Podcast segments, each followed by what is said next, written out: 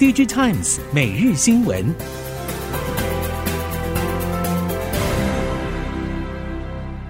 听众朋友您好，欢迎收听 DigiTimes 每日新闻，我是袁长杰，现在为您提供今天科技产业的新闻重点。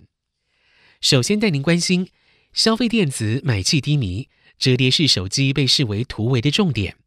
OPPO 将于十六号在台湾发表折叠式手机 Find N2 系列新机，华为供应链也从三月开始启动。业界传出，华为左右折叠的高阶 Mate X 系列今年出货量初期将以百万只起跳，比去年倍增，而且如果市场反应好，还会加单。除了智慧型手机，笔电品牌也跃跃欲试，包括华硕、联想等厂商都曾经发表折叠笔电。业界盛传，苹果也在持续测试旗下的折叠产品，可能将会率先应用于平板。业界表示，随着各厂推出的折叠机种越来越多，也会带动生产技术成熟以及价格下降到更为亲民的阶段，将有机会让消费电子在一片低气压中突围而出。近日，中国手机市场销售状况出现了一丝暖意，但是中系品牌的保守前景并没有改变。供应链业者现阶段还没有看到后续拉货预期有所提升。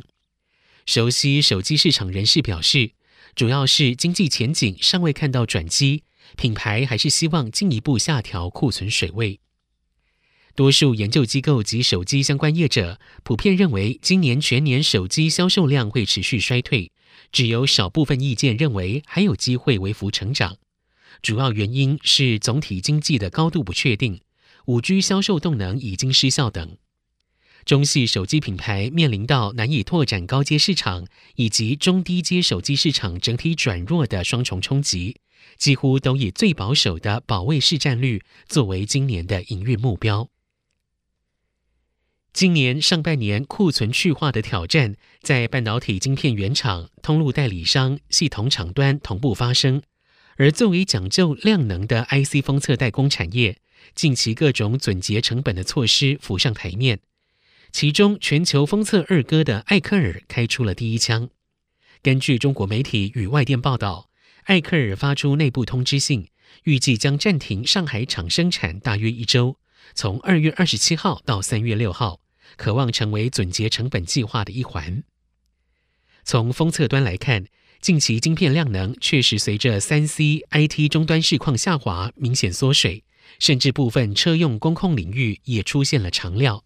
各界甚至预期，晶圆代工端如果第二季才会有比较明显的回温，生产流程再晚一个季度的封测端回温趋势恐怕得观察到第三季之后。产业电脑 IPC 从去年下半年开始摆脱缺料困扰，供应链逐步恢复正常。也因为现阶段客户订单需求还没有完全满足，所以让多数的 IPC 业者在一月份有不错的表现，包括研华、樺汉、凌华、安晴、延阳、广基、新汉等业者，即使面临一月农历春节导致上班天数缩减，营收还是缴出年增的成绩。其中，研华、樺汉更改写了同期新高纪录。IPC 业者表示，虽然目前全球经济前景不确定性高，不过客户应用领域相当广泛，影响相对较低。同时，目前就客户端的讯息判断，像是自动化、网通、零售、车用以及博弈等应用需求依旧热络，所以对今年业绩依旧保持正面态度。汽车产业历经大约三年寒冬，近期终于传出佳音。自开春以来，许多供应链厂商都表示，已经明显感受到客户订单拉力，主要是因为中国市场购车动能回升。随着晶片短缺、长短料威胁逐渐削弱，客户也开始重启拉货。胎压感测器厂商承德表示，旗下 AM 事业欧美地区客户的库存调整已经步入尾声。目前每周主要客户库存也趋于健康，已经可以感受到下单加大的力道。另外，承德表示，仍将持续留意全球车市消费受全球通膨、车用晶片供需情况等影响，并且持续投入新款产品研发改良，朝小型化、省电、节能、远端监控迈进，并且落实良好管控库存。去年在疫情、战争及通膨冲击下，全球显示面板产值衰退超过百分之二十五。进入二零二三年，全球经济复苏讯号不明确。友达董事长彭双浪认为，今年将会是高通膨、低成长的一年。在通膨及升息效应下，消费性市场成长动能潜藏隐忧，而商务市场在企业裁员以及预算缩减之下，需求也没有太多乐观的看法。预期主流面板应用，像是电视、监视器、NB 以及智慧型手机等，今年出货量多数处于小幅衰退到持平的状态。对面板厂而言，除了积极控制产能利用率，也需要进行管理效能的提升，包括库存应对、加强现金流、对资本支出与费用的管控等。今年一月营收陆续出炉，IC 通路代理商的表现呈现差异。其中，大联大一月营收新台币四百四十点六五亿，年减百分之三十五点八。大联大表示，主要受到农历年假期工作天数减少以及传统淡季效应影响。文业一月营收为新台币四百八十九点九亿元，年增大约百分之二。以利基型市场产品为主的 IC 通路业者安驰表现亮眼，一月营收新台币六点六亿，比去年同期增加百分之二十七点二，创下了单月历史新高表现。安驰表示，下游客户高阶整合方案订单量稳定，市场对工控自动化设备及高速视讯传输需求高于以往，两大代理产品线 ADI 与超微都呈现年增、月增表现。今年第一季还有库存去化压力，但是会适时调整产品组合，维持出货量稳定。美国即将发布晶片法案补助细则，现在传出两大韩厂三星电子、SK 海力士正积极展开游说。